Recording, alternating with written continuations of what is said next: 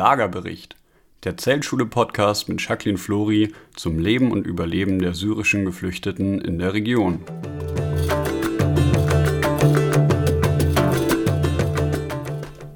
Herzlich willkommen zu dieser neuen Ausgabe des Lagerbericht.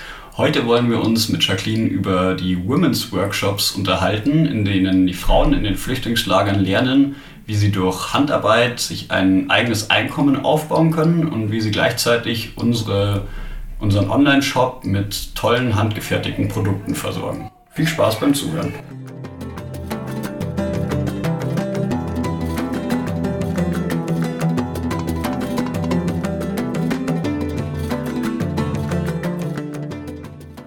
Hallo Jacqueline. Hallo Luis. Ein Teil meiner Arbeit hier in der Zeltschule ist ja, dass ich immer morgens ein paar Pakete packe. und zwar ähm, packe ich da tolle handgefertigte Sachen rein, die wir in unserem Online-Shop ja. verkaufen. Und ich werde des Öfteren gefragt, woher diese, diese Gegenstände eigentlich kommen, also was, was die Bedeutung dahinter ist. Wir gehen mhm. nachher nochmal genau darauf ein, was wir überhaupt verkaufen, aber vielleicht kannst du erst mal kurz erklären, woher es kommt. Also die Idee zum Zeltschule Women's Workshop hatten wir tatsächlich schon relativ früh. Ähm, schon 2017 habe ich festgestellt, dass viele Frauen in unseren Camps, ungefähr ein Drittel der Frauen, nicht lesen und schreiben können, weil es einfach zu Hause in Syrien ein wahnsinniges Stadt-Land-Gefälle gibt. Also Frauen, die in großen Städten urban aufwachsen, ähm, sind sehr, sehr gut gebildet, nicht selten Akademikerinnen. Die Universität von Damaskus hat seit mehreren Jahren in Folge mehr Studentinnen als Studenten. Es ist dort völlig normal, dass Frauen einen höheren Bildungsweg absolvieren. Und ebenso normal ist es leider auf dem Land immer noch, dass Frauen gar nicht zur Schule gehen, dass wirklich nur die Jungs, nur für die Jungs Geld da ist, um eine Ausbildung zu sichern. Und das spiegelt sich einfach auch in unseren Camps wieder, wo ähm, Familien aus allen sozialen Schichten und von allen möglichen Bildungshintergründen zusammenkommen, weil alle vor dem Krieg fliehen mussten. Und dass Frauen eine so traumatische Reise und so einen traumatischen Bruch in ihrem Leben erleben, oft auch allein, weil ihre Männer im Krieg gefallen sind, gefangen genommen worden sind oder ähnliches und sich zurechtfinden müssen in so einer schwierigen Situation und noch nicht einmal lesen und schreiben können, noch nicht einmal dann auch keinen Beruf erlernt haben, fand ich unfassbar. Und deswegen haben wir sehr schnell angefangen mit erstens Alphabetisierungskursen und als wir diese Alphabetisierungskurse etabliert hatten, wollten wir da nicht aufhören, denn die Frauen konnten jetzt lesen und schreiben. Die Frauen haben sich schon fitter gefühlt ähm, für die Zeit, wenn sie in den, äh, nach Syrien zurückkehren können. Und der nächste Schritt schien ganz logisch eine Berufsausbildung zu sein. Und da es das Arbeitsverbot im Libanon gibt für die syrischen Geflüchteten, war es also völlig utopisch, dass wir irgendwelche Lehrstellen oder ähnliches für die syrischen Frauen finden könnten, wo sie Berufe erlernen können. Deswegen sind wir ganz schnell bei den Handarbeiten gelandet, weil es im arabischen Raum immer noch so ist, dass man von Handarbeiten leben kann.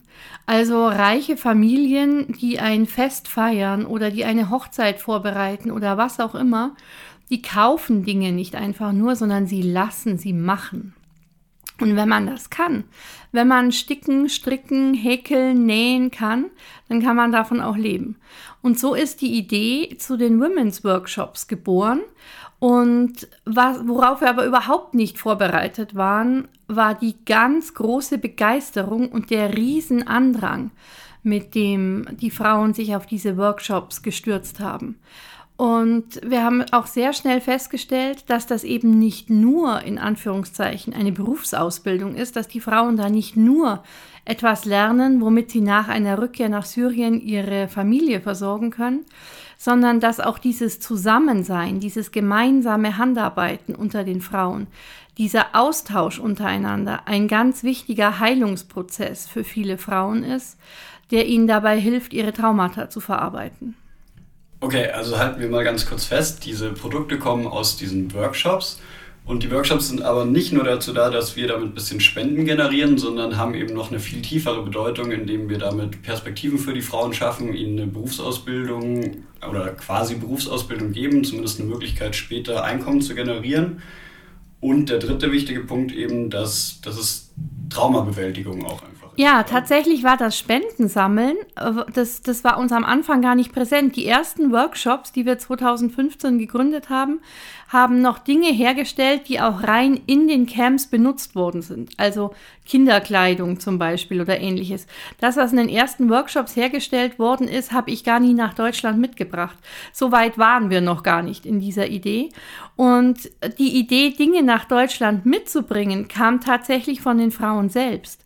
Also dann wurden eben erste ähm, Kuscheltiere für die Kinder hergestellt und ich habe dann irgendwann mal gesagt, oh, das würde den Kindern in Deutschland auch gut gefallen.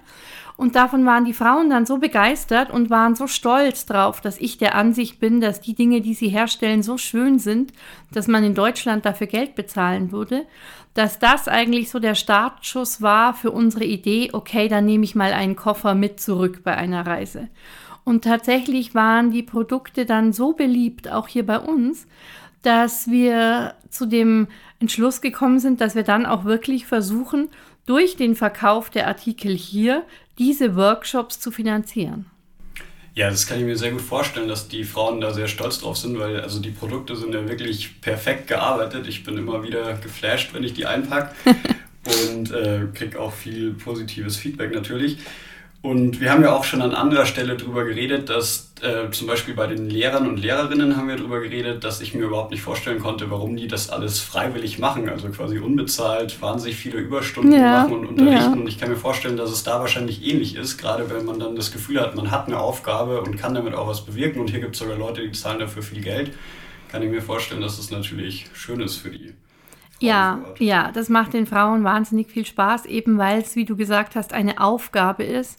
Ähm, die, viele dieser Familien leben ja wirklich schon seit Jahren in ihren Zelten und haben seit Jahren überhaupt nichts Sinnvolles zu tun und haben gar nicht das Gefühl, irgendetwas beitragen zu können zum Wohl ihres Camps, ihrer Familie oder der Schule ihrer Kinder oder ähnliches. Und deswegen ist es wahnsinnig wichtig für die Frauen, dass sie das Gefühl haben, sie können hiermit einen Beitrag leisten das, was sie herstellen, das nehme ich mit, das wird verkauft, das finanziert einen Teil unserer Arbeit, also auch der Arbeit, der ihnen zugutekommt. Sie tragen etwas bei. Das ist dann weniger almosenmäßig. Das fühlt sich nicht mehr so an, als würde man selbst gar nichts, gar nichts dazu helfen. Und aber tatsächlich dieser Austausch zwischen den Frauen, also man muss sich das wirklich so vorstellen, dass ähm, dann manchmal 30, 40 Frauen in einem Zelt auf dem Boden sitzen und gemeinsam handarbeiten über Stunden und sich da in einer sehr freien Atmosphäre unterhalten können über gemeinsame Erfahrungen und allein dieses dieses Erfahren, man ist nicht allein. Das, was mir passiert ist, ist ganz vielen anderen Frauen auch passiert, die empfinden das auch so. Das ist wahnsinnig wertvoll für die Frauen und das würden sie nicht mehr missen wollen. Mhm. Ja, das kann ich mir vorstellen. Also es klingt echt nach einem super Konzept. Wie sind denn diese Workshops organisiert? Also wir haben ja inzwischen 37 Schulen, Zeltschulen im Libanon und in Syrien. Haben wir im Libanon und in Syrien ähm, diese Workshops oder nur im Libanon? Und wenn ja, sind die bei jeder Schule quasi angegliedert oder wechselt es sich irgendwie ab? Also wir haben im Libanon und in Syrien Workshops. Und die Leiterin unserer Workshops ist eine gute Freundin von mir, äh, Lama Al-Sahili. Lama ist Designerin und wann immer irgendeine Idee bei den Frauen oder bei uns auch hier in München Zeltschulebüro auftaucht, dann ist Lama die erste Ansprechpartnerin und ähm, Lama versucht das dann umzusetzen. Also wenn wir beschließen, wir wollen eine Tapir-Schule, dann rufe ich als erstes Lama an und sage, du, wir wollen unsere nächste Schule Tapir-Schule nennen. Jetzt mach mir mal ein paar Vorschläge. Und dann ähm, häkelt oder strickt oder näht oder was immer sie für das richtige Medium hält, Lama erstmal selbst ein paar unterschiedliche Prototypen, von denen wir dann sagen, oh ja, das ist das perfekte Teil, das wollen wir, das steht für unsere Tapirschule. Und dann fängt sie an, das den Frauen in den Workshops beizubringen. Und wir haben Frauen in den Workshops, die von ihren Müttern, das ist ja eine, eine jahrhundertealte Tradition, dieses Handarbeiten, vor allem das Sticken in der Region, die das von ihren Müttern ähm, schon gelernt gekriegt haben, die das also schon relativ gut können. Und wir haben aber auch Frauen, vor allem junge Mädchen, die das noch nie vorher gemacht haben, die noch nie gehandarbeitet haben. Und deswegen gibt es einfach Produkte in verschiedenen Schwierigkeitsstufen, ähm, die dann auch angepasst sind an den Ausbildungsstand praktisch der Frauen.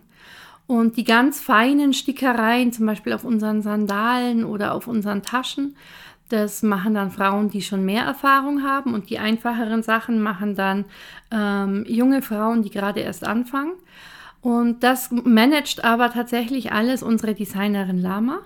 Und da bin ich auch ganz froh, dass sie diesen direkten Kontakt, sie ist wirklich jeden Tag bei den Frauen. Sie fährt jeden Tag von Workshop zu Workshop, schaut, wie weit seid ihr, habt ihr noch alle Materialien, gibt es irgendwelche Probleme, kommt irgendjemand mit irgendwas nicht zurecht. Und auf der syrischen Seite ist es mittlerweile so, dass wir auch da bereits Workshops haben. Auf der syrischen Seite machen wir ja zum Beispiel mittlerweile unsere eigene Aleppo-Seife, wo wir sehr stolz darauf sind. Aber mittlerweile sind die Workshops nicht mehr unmittelbar an die Schulen angegliedert, weil wir tatsächlich gar keine Zeit mehr haben. Also früher bei, bei Gründung der Workshops war es so, dass die Frauen in den Schulen genäht und gestickt und gehäkelt haben, immer dann, wenn kein Unterricht war am Abend. Aber mittlerweile haben wir so viele Produkte und so viele Frauen, die mitarbeiten können und wollen, dass einfach auch tagsüber, wenn die Schulen besetzt sind, gearbeitet werden muss und kann. Und deswegen treffen sich die Frauen mittlerweile in anderen Zelten und das auch campübergreifend.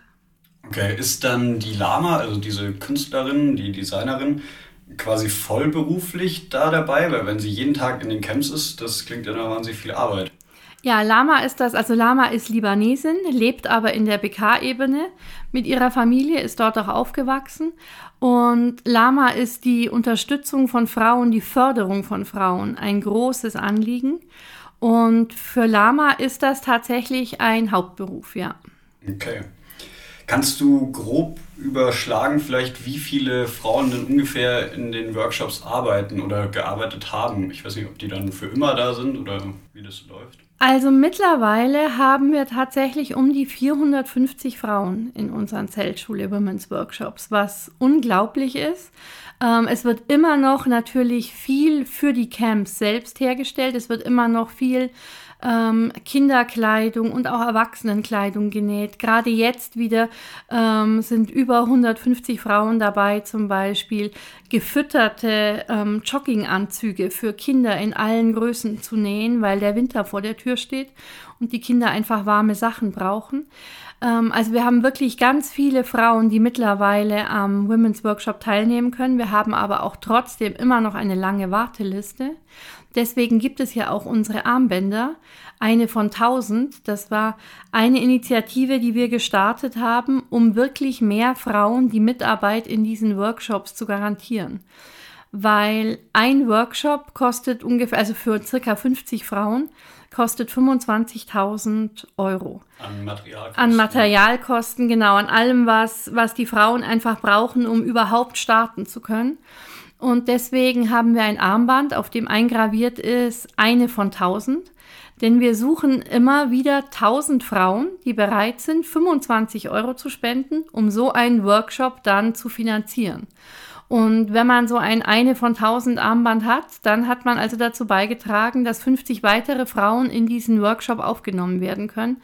Und das ist dringend notwendig, weil wir haben im Moment 175 Frauen auf der Warteliste, die gerne mitarbeiten würden und aber noch nicht können. Ah ja, okay, also wo man sich quasi sehr direkt dann ähm, spenden kann. Genau, wo man ganz bewusst die Workshops auch unterstützen kann. Abgesehen davon natürlich, dass man im Shop was kauft, denn auch das Geld aus den Shops fließt natürlich zurück in unsere Workshops. Ja, da wollte ich eh mit dir mal drüber reden. Ähm, ich habe ja diese Produkte täglich in der Hand und ich finde viele sehr spannend irgendwie. Also es gibt ja zu den meisten da eine Geschichte. Das ist ja nicht so, dass wir irgendwas einfach so verkaufen, weil es toll aussieht. Es sieht zwar auch toll aus, aber vielleicht gehen wir einmal so ein paar Sachen durch. Ja, ich gerne. ein paar aufgeschrieben, wo ich denke, dass du vielleicht eine, eine interessante Geschichte dazu erzählen kannst. Zuerst, das haben wir ja schon angesprochen, gibt es diese Kuscheltiere. Wir haben ja verschiedenste Tiere und ja, woher kommen die? Du hast es ja schon gesagt mit der Tapirschule. Warum haben unsere Schulen überhaupt Tiernamen? Also unsere Schulen haben Tiernamen, weil es ja unser Ziel war und ist, dass möglichst alle Schulen im Libanon und in Syrien auch Partnerschulen in Deutschland haben, die diese spezielle Schule dann ganz gezielt unterstützen. Und wenn ich mir jetzt die deutschen Grundschulen, die uns unterstützen, vorstelle, dann wäre es für diese Kinder wahnsinnig schwierig, sich die arabischen Campnamen oder teilweise haben diese Areale, auf denen Camps gebaut werden, auch nur Nummern zu merken. Deswegen war für uns schnell klar, eine Schule braucht einen Namen, damit auch die Schulkinder im Libanon sich einer bestimmten Schule zugehörig fühlen und nicht irgendeinem Nummerncode oder so. Und damit diese Tiernamen, damit, damit diese Namen auf beiden Seiten verstanden werden können, damit auf beiden Seiten etwas damit assoziiert werden kann, waren wir dann ganz schnell bei den Tiernamen. Und die, unsere erste Schule war dann die Giraffenschule. Und als dann die Idee aufkam, ähm, Kuscheltiere zu häkeln, und zu verkaufen war dann auch klar, ja, dann brauchen wir als erstes eine Giraffe, ähm, weil das passt zu unserer Schule. Und mittlerweile ähm, suchen wir tatsächlich neue Schulnamen danach aus, wo wir uns vorstellen können, oh, das wird bestimmt ein tolles Tier. Also wir haben nicht für alle ähm, Schulnamen bereits die Tiere, aber für ganz, ganz, ganz viele. Und wir haben eigentlich nur ein Kuscheltier, das zu keiner Schule gehört, nämlich das Monster. Eine Monsterschule haben wir nicht. Ich glaube, werden wir auch nie haben. Aber das Monster hat eine ganz besondere Bedeutung. Da sind wir auch wieder beim Thema Traumata dass sich die Frauen, das ist eine Idee aus den Camps selbst, dass sich die Frauen ausgedacht haben, dass alles, was sie und ihre Familien und die Kinder an Negativem erlebt haben, was sie nachts verfolgt, was sie eben verfolgt wie Monster, sie ängstigt im Dunkeln, dass sie das in dieses eine Kuscheltier stecken und das zu etwas machen, was man annehmen kann, was man neben sich legt, was man in den Arm nimmt und was man positiv belegen kann und was einem dann so auch die Angst davor nimmt, was es nicht mehr so überwältigend schrecklich macht. Und so sind unsere Monster entstanden und das fand ich so eine wunderschöne Idee, so einen tollen Ansatz, dass ich gesagt habe, das verteilen wir nicht nur in den Camps, sondern das bringe ich auch mit hierher. Es gibt auch bei uns Kinder, die sich nachts vor anderen Monstern fürchten als vielleicht unsere geflüchteten Kinder, aber die nicht minder auch Ängste und Probleme und Sorgen haben und vielleicht hilft das den Kindern hier auch. Deswegen sind also tanzen die Monster so ein bisschen aus der Reihe. Aber unsere anderen Kuscheltiere stehen immer für eine Schule. Da können wir vielleicht direkt mal aufrufen, falls ihr oder Sie zu Hause ähm, eine Idee habt, wie wir nachfolgende Schulen nennen. Ja, gerne. Dann gerne. gerne zum Beispiel an podcast.zeltschule.org einfach eine kurze E-Mail schicken, weil wir sind hier immer schon ziemlich am Brainstormen. Und ja, uns gehen langsam Schulen, die Tiere aus, genau. Ja, kommt man dann irgendwann auf den Tapir. Der ist zwar sehr süß als Kuscheltier geworden, aber wir könnten auf jeden Fall Inspiration brauchen. Ja, sehr gerne. Dann haben wir ja die Aleppo-Seifen auch schon angesprochen. Wir haben mhm. die in verschiedenen Größen und Ausführungen. Ähm, kannst du da vielleicht kurz irgendwas noch erzählen? Ja, also die Aleppo-Seife hat ja eine wirklich jahrhundertelange Geschichte. Da wusste man bei uns noch gar nicht, was Waschen überhaupt ist. Da wurden in Syrien schon die Aleppo-Seife hergestellt. Ist ein reines Naturprodukt, besteht wirklich nur aus Olivenöl und Lorbeeröl. Es hat keine anderen Zusatzstoffe kann für alles benutzt werden. Ähm, fürs Haare waschen, fürs Duschen, fürs tägliche Gesicht reinigen, auch für Babys schon. Man kann eigentlich gar nicht allergisch dagegen sein, weil es nur diese beiden Stoffe hat und keine anderen künstlichen Aromen oder ähnliches. Es wird sogar bei Neurodermitis empfohlen. Also damit kann man eigentlich nichts falsch machen. Und wir stellen einen Teil der Aleppo-Seife, die wir bei uns im Shop haben, selbst her in unserem Workshop in Daraya. Aber mit den Mitteln, die wir haben, wir haben kein, keine künstliche Kühlung oder ähnliches, können wir sie nur in den Wintermonaten herstellen. Weil nur in den Wintermonaten ist es kalt genug, damit die Seife dann auch wirklich aushärten kann. Das, wir brauchen sie aber natürlich das ganze Jahr über, weil sie eins unserer allerbeliebtesten Produkte ist.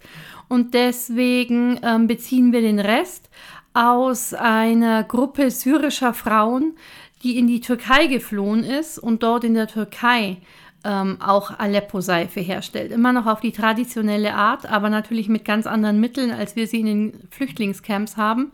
Und da kommt der andere Teil unserer Seife her. Also was ich auf jeden Fall zu den Seifen sagen kann, ist, dass sie sehr gut riechen, auch wenn man sagen muss, dass es hier im Büro inzwischen sehr intensiv danach riecht. Ja, das stimmt. Mir fällt das schon gar nicht mehr auf. aber wir auf, haben gestern tatsächlich Besuch bekommen zum ersten, von einer Dame, die zum ersten Mal bei uns im Büro war und die hat sofort gesagt, oh, wonach riecht es hier?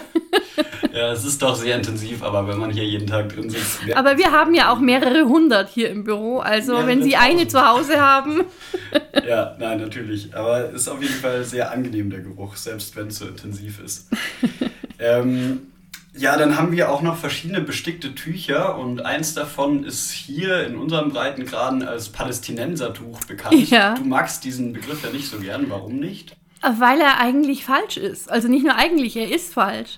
Also dieses ganz berühmte, muss man ja schon fast sagen, ähm, karierte Tuch ähm, heißt auf Arabisch heißt es Kufir und es heißt Kufir, weil es aus der irakischen Stadt Kufa stammt. Da wurde das, das Tuch erfunden praktisch. Also es wäre, wenn, dann ein Iraker-Tuch und kein Palästinenser-Tuch. Aber tatsächlich ist es gar nicht an eine Nationalität gebunden, sondern das ist einfach das Tuch, das Männer im arabischen Raum tragen, um sich vor Hitze zu schützen. Also wenn überhaupt, dann ist es ein Männertuch im arabischen Raum in der gesamten Region. Und es ist ein sehr feministischer Akt, wenn Frauen dieses Tuch tragen. Und deswegen haben wir uns auch ganz gezielt im Women's Workshop dafür entschieden, dieses Tuch zu nehmen und nicht irgendeinen Schal oder irgendetwas ähnliches, sondern wirklich diese karierten Tücher, die traditionell nur von Männern getragen werden, für uns zu erobern, inspiriert von einem Gemälde, das bei mir im Büro hängt, von meiner guten Freundin, der syrischen Künstlerin Diala Brisli, die ein Selbstporträt von sich gemalt hat, wie sie dieses Tuch trägt. Das hätte sie in, im arabischen Raum nie irgendwo verkaufen können. Das hat sie auch erst gemalt, als sie im Exil war. Und das, dieses Bild, ein Foto davon, habe ich den Frauen mitgebracht und gezeigt. Und so ist diese Idee entstanden, dieses Männertuch für uns Frauen zu erobern. Und es gibt es bei uns nicht nur in diesen klassischen Farben Rot-Weiß oder Schwarz-Weiß, sondern eben in allen möglichen Farben und auch mit allen möglichen Verzierungen. Und wir wollen die Kufia jetzt zu einem Frauentuch machen. Wie war der Name gleich? Kufia? Kufia. Okay, und die Stadt heißt Kufa im dann, Irak. Äh, kann ich es mir merken und sage es beim nächsten Mal nicht falsch, wenn ich eins sehe oder trage. Wunderbar.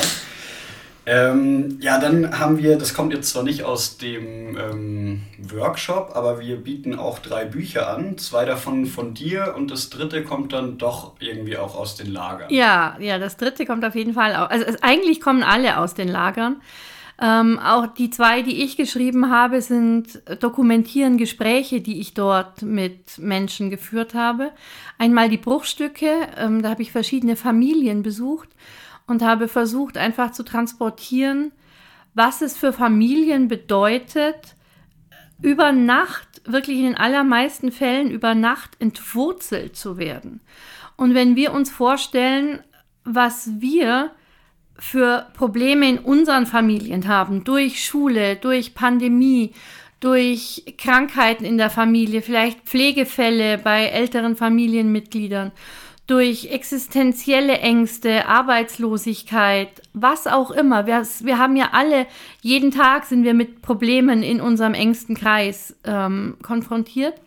Und das sind die Menschen aus Syrien natürlich auch, aber zusätzlich zu all diesen in Anführungszeichen normalen Problemen sind sie eben auch noch auf der Flucht vor einem Regime, das sie verfolgt, sind in einem fremden Land und leben jetzt seit Jahren in einem Zelt ohne Strom und Wasser, zusätzlich zu allen anderen Sorgen, die eine Familie ja ohnehin hat. Und das finde ich immer wieder ganz unglaublich, wenn ich dann in diese Zelte komme, wenn wir gemeinsam Tee trinken, wenn mir die Familien erzählen, was in den letzten Wochen seit meinem letzten Besuch los war. Und ich habe diesen, diesen Bruch, wie man damit überhaupt klarkommt, wie man, wie man damit lebt und seinen Frieden macht, das habe ich versucht in den Bruchstücken mit vielen Familien zu besprechen. Das zweite Buch war dann Invicta und in Invicta geht es ganz bewusst wieder um die Rolle der Frauen in der Flucht. Wie haben Mädchen und Frauen ihre Flucht und ihr neues Leben jetzt im Libanon ähm, empfunden? Wie empfinden Sie Ihre Zukunftschancen? Haben Sie überhaupt Hoffnung für die Zukunft? Kann man ein unabhängiges Leben in Ländern wie Syrien oder dem Libanon führen? Also das sind Gespräche zu diesem Thema mit Mädchen und Frauen. Und das dritte Buch ist unser Kochbuch. Und das ist vielleicht das, das am allermeisten aus den Camps stammt, weil das wirklich Rezepte sind, Lieblingsrezepte von Familien sind, die ich dort gesammelt habe. Und da war das Witzigste, dass es ganz viele Rezepte gab, die wir dann im, im so meistens Workshop-Kreis, wo viele Frauen versammelt waren, besprochen haben. Und wirklich Frauen, die in Syrien nur 15 Kilometer auseinander gewohnt haben, sagen, was? Du machst das, du machst da Paprika rein, da gehört doch keine Paprika rein. Also wir haben dann versucht, uns immer auf einen goldenen Mittelweg zu einigen in den Rezepten. Aber das war, das war wirklich Wahnsinn, was es da für familiäre und regionale Unterschiede auch bei ganz klassischen Rezepten gibt. Und wir mussten dann natürlich sehr aussortieren, weil es für viele Rezepte einfach die Zutaten hier in Deutschland gar nicht gäbe. Also es von diesen vielen, vielen, vielen leckeren Rezepten, die wir da gesammelt haben und die auch schon für uns gekocht worden sind vor Ort, ähm, ist das einfach eine kleine Auswahl von Dingen, die jetzt nicht so schwierig zum Nachkochen sind und wo es auch die Zutaten hier bei uns gibt. Also sie sind tatsächlich nicht so schwierig zum Nachkochen. Ich habe auch schon zwei, drei Gerichte gekocht und war sehr begeistert. Man muss nur aufpassen mit den Mengenangaben, weil in Syrien sind die Familien ja größer. Also bei manchen Rezepten reicht auch die halbe Menge. Ja, oder man hat halt viel Hunger. genau, genau. Ja, äh, genau, so viel zu den Büchern. Ähm, auf jeden Fall auch sehr empfehlenswert. Ähm, dann haben wir noch verschiedene Taschen. Ähm, ich weiß nicht, ob es dazu große Geschichte gibt. Die sind, glaube ich, in erster Linie schön und gut gearbeitet. Oder die sind tatsächlich in erster Linie schön, ja, weil ähm, also die Frauen stellen ja sehr viel Kleidung her, die eben vor Ort verteilt wird in den Camps, ihre eigene Kleidung, die für ihre Kinder, ihre Männer und so weiter. Und es kam dann irgendwann die Idee, ob nicht auch Kleidung für den Shop hergestellt werden könnte. Und das fanden wir dann aber, dass wir das nicht bewältigen können, weil das müsste ja dann jedes einzelne Teil in allen möglichen verschiedenen Größen geben. Und dann müssten wir ja auch sowas wie ein, eine Retourenzentrale haben für Nein, mir hat S nicht gepasst, ich hätte jetzt doch gerne M. Und können wir das überhaupt leisten hier im Büro, weil wir ja so wenig Leute sind? Und deswegen war, fanden wir das dann zu schwierig und hatten dann aber die Idee, was ist denn mit Taschen? Und da waren die Frauen auch gleich ähm, sofort dabei, weil Taschen dort tatsächlich eine, ein Luxusprodukt sind. Also anders als hier hatten Frauen auch vor dem Krieg in Syrien jetzt nicht ähm, 20 Handtaschen. Da, dort haben die Frauen eher Hijabs. Da hat jede Frau ähm, mehrere Dutzend ähm, ähm, Schleier, die sie, die sie jeden Tag wechselt. Und deswegen waren Taschen dann ganz schnell ein sehr beliebtes Produkt, auch weil man sich da so richtig schön austoben kann, was die klassische traditionelle Stickerei betrifft. Und die kamen auch bei uns im Shop wahnsinnig gut an und deswegen haben wir mittlerweile einen großen Fächer unterschiedlichster Taschen, wo auf Leder gestickt wird, wo auf Leinen gestickt wird, auf alle möglichen Stoffe. Wir haben Upcycling-Taschen, weil uns ja auch die Müllkrise im Libanon schon seit Jahren beschäftigt und wir versuchen, was auch immer wir können, an Beitrag zu leisten, damit Dinge recycelt werden können, weil sie im Libanon nicht ordnungsgemäß ähm, entsorgt werden können. Also mittlerweile haben wir da wirklich aus ganz unterschiedlichen Sparten ganz viele verschiedene Dinge. Also wenn Sie für Weihnachten eine Tasche verschenken wollen, bei uns finden Sie mit Sicherheit die richtige. Ja, gerade diese Upcycling-Taschen finde ich auch selber sehr cool. So sehr coole Designs da mit innen drin alten Chips-Tüten oder genau, so. Genau, genau. Und ja, ganz anders ja. aussehen als bei uns. Also wirklich sehr coole Designs. Und ja, das mit den Größen ähm, stimmt auf jeden Fall. Das ist natürlich sehr schwierig hier umzusetzen. Wir haben ja Sandalen. Und da weiß ich aus eigener Erfahrung, dass es tatsächlich Ja. ein ziemlicher Act ist, Genau. ähm, genau diese Sandale in der und der Größe zu finden. Noch dazu muss ich dafür immer in den Keller laufen. Also kaufen Sie gern Sandalen, aber wissen Sie, dass Lou ist es Arbeit froh, wenn sie weg sind. Ja.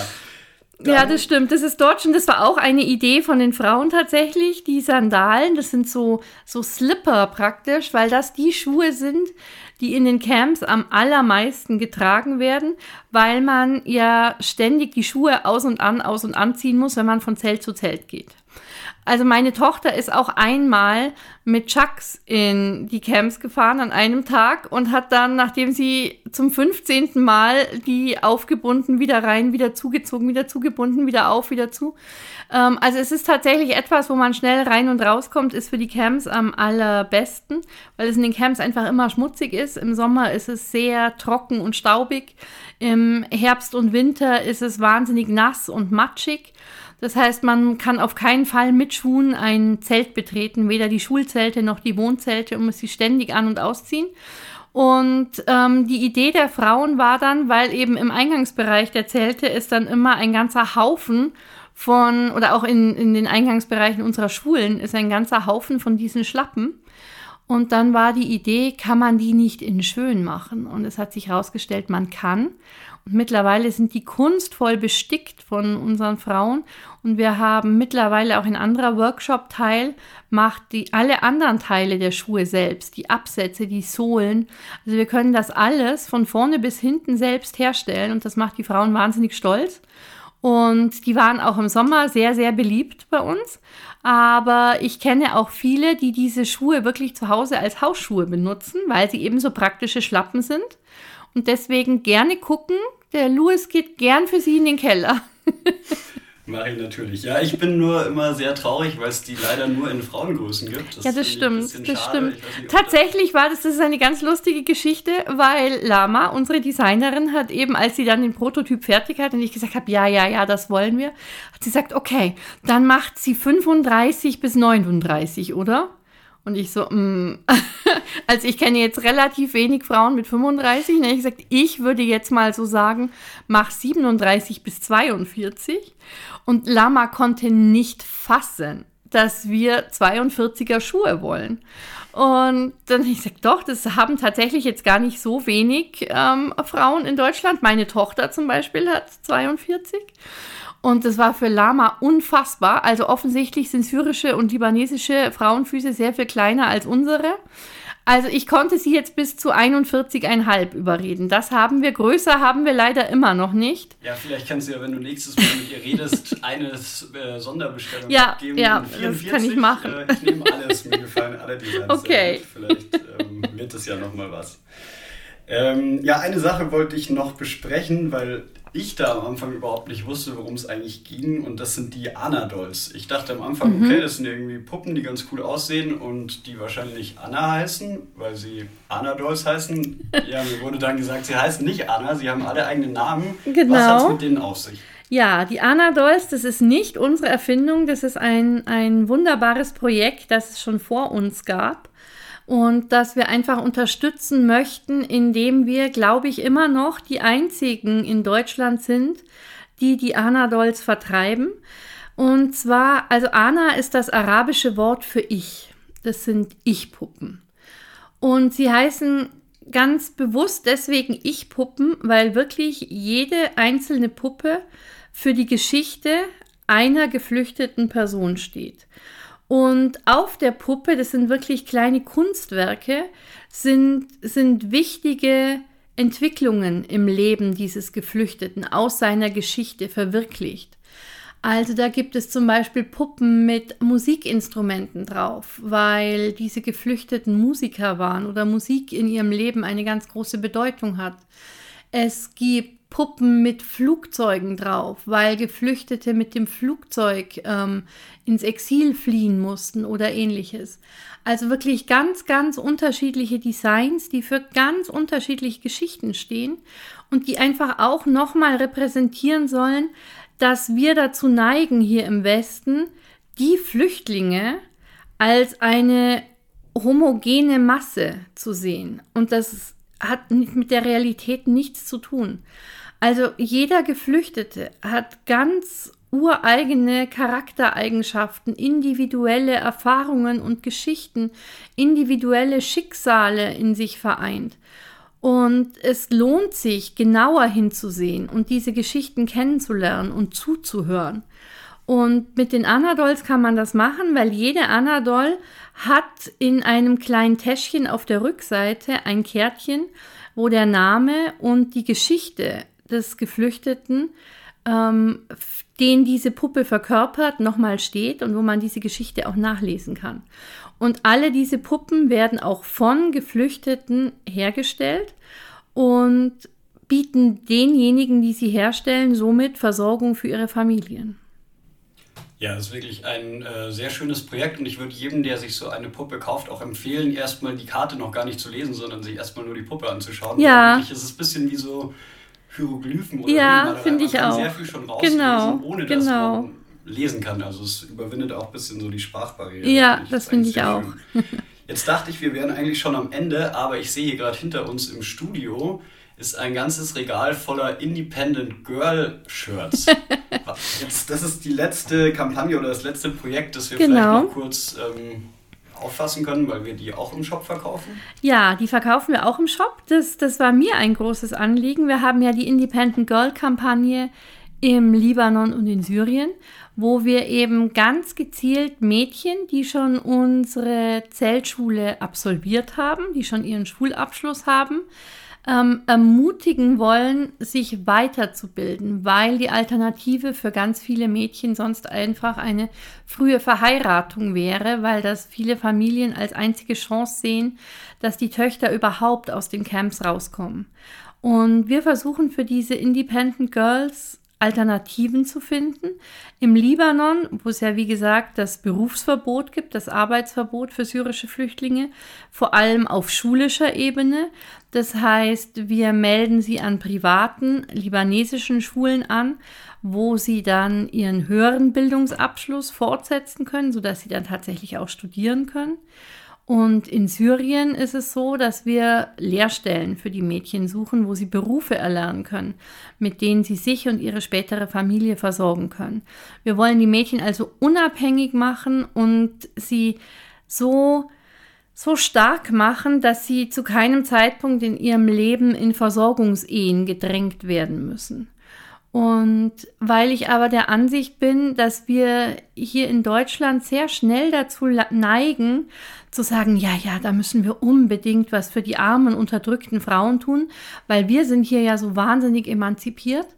Ähm, und das geht mir immer ein bisschen gegen den Strich, weil auch bei uns in Deutschland ist immer noch ein großer Teil der Frauen wirtschaftlich abhängig von ihren Ehemännern. Ein großer Teil der Frauen könnte das Leben, das sie führen, nicht allein mit dem eigenen Gehalt bestreiten, weil viele Frauen gar nicht arbeiten oder nur Teilzeit arbeiten, zum Beispiel, weil sie ähm, in der restlichen Zeit noch die Kinder betreuen. Also wir sind gar nicht so emanzipiert und unabhängig, wie wir das immer glauben und wie wir es uns gerne einreden. Und um dafür Awareness zu schaffen, gerade bei der nächsten Generation, in der Generation meiner Kinder, finde ich, kann es nicht schaden, wenn unsere Töchter auch Independent Girl T-Shirts tragen. Und um diese Geschichte wissen, wissen, was für ein Privileg Bildung für Mädchen ist und dass es noch gar nicht so lange her ist, dass auch in unseren Breitengraden noch Frauen nicht studieren durften, Frauen kein Bankkonto eröffnen durften oder Frauen keine größeren ähm, Käufe tätigen durften ohne schriftliches Einverständnis von Vater oder Ehemann. Das ist noch nicht so lange her. Und wir haben auch noch einen weiten Weg zu gehen. Und deswegen haben wir die Independent Girl T-Shirts auch in allen möglichen Größen für Mädchen und Frauen, auch in Erwachsenengrößen hier bei uns. Und das Geld ähm, für diese T-Shirts fließt direkt zurück in die Independent Girl Kampagne im Libanon.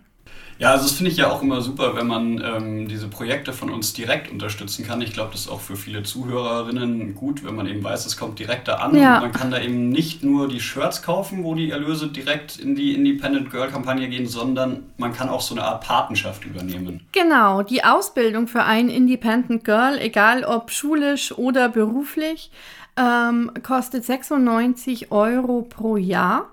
Und für eine 96 Euro Spende kann man praktisch für eine junge Frau, für ein Mädchen, die Ausbildung für ein Jahr sichern. Ja, also ich glaube, das ist eine super Sache und sollte man sich auf jeden Fall überlegen. Eignet sich natürlich auch gut als Geschenk, sowas kann Ja, genau, ein, ein sinnvolles Geschenk, weil unsere Regale, also nicht nur die bei uns in der Zeltschule, sondern auch unsere Regale zu Hause sind ja voll. Wir haben so, so oft das Problem, dass wir gar nicht wissen, was wir jemandem schenken sollen, weil wir ja alles haben. Oft haben wir viel, viel mehr als wir brauchen. Ich habe jetzt gerade in Corona-Zeiten so viele Leute getroffen, die mir gesagt haben, ich habe ausgemistet. Wir hatten so viel Zeug, das wir nicht brauchen. Und dann kommt ja aber eben wieder Geburtstag und wieder Weihnachten und wieder Ostern. Und deswegen finde ich es so sinnvoll, wenn man dann etwas schenkt, was nicht nur im Regal steht und verstaubt und in zwei Jahren beim nächsten Ausmisten für den Flohmarkt sowieso wegkommt, sondern wenn man einander etwas schenken kann, was Sinn macht. Was könnte es Besseres geben? Das war jetzt natürlich ein super Werbeblock für unsere Kuscheltiere. Die stehen natürlich ja. nicht nur im Regal, sondern die haben natürlich auch einen Sinn. Deswegen genau, die werden ja gekuschelt. Jacqueline, vielen Dank für dieses aufschlussreiche Gespräch. Sehr, sehr ich dachte gern. eigentlich, wir brauchen Wie vielleicht immer. so eine Viertelstunde, um das durchzumachen. Jetzt haben wir doch wieder ewig drüber geredet, aber es sind einfach so spannende Geschichten zu allem, was, was in unserem Shop ist. Deswegen glaube ich, kann man es auch kaum kürzer machen. Vielen Dank und bis nächste sehr, Woche. Sehr, sehr gern. Bis nächste Woche.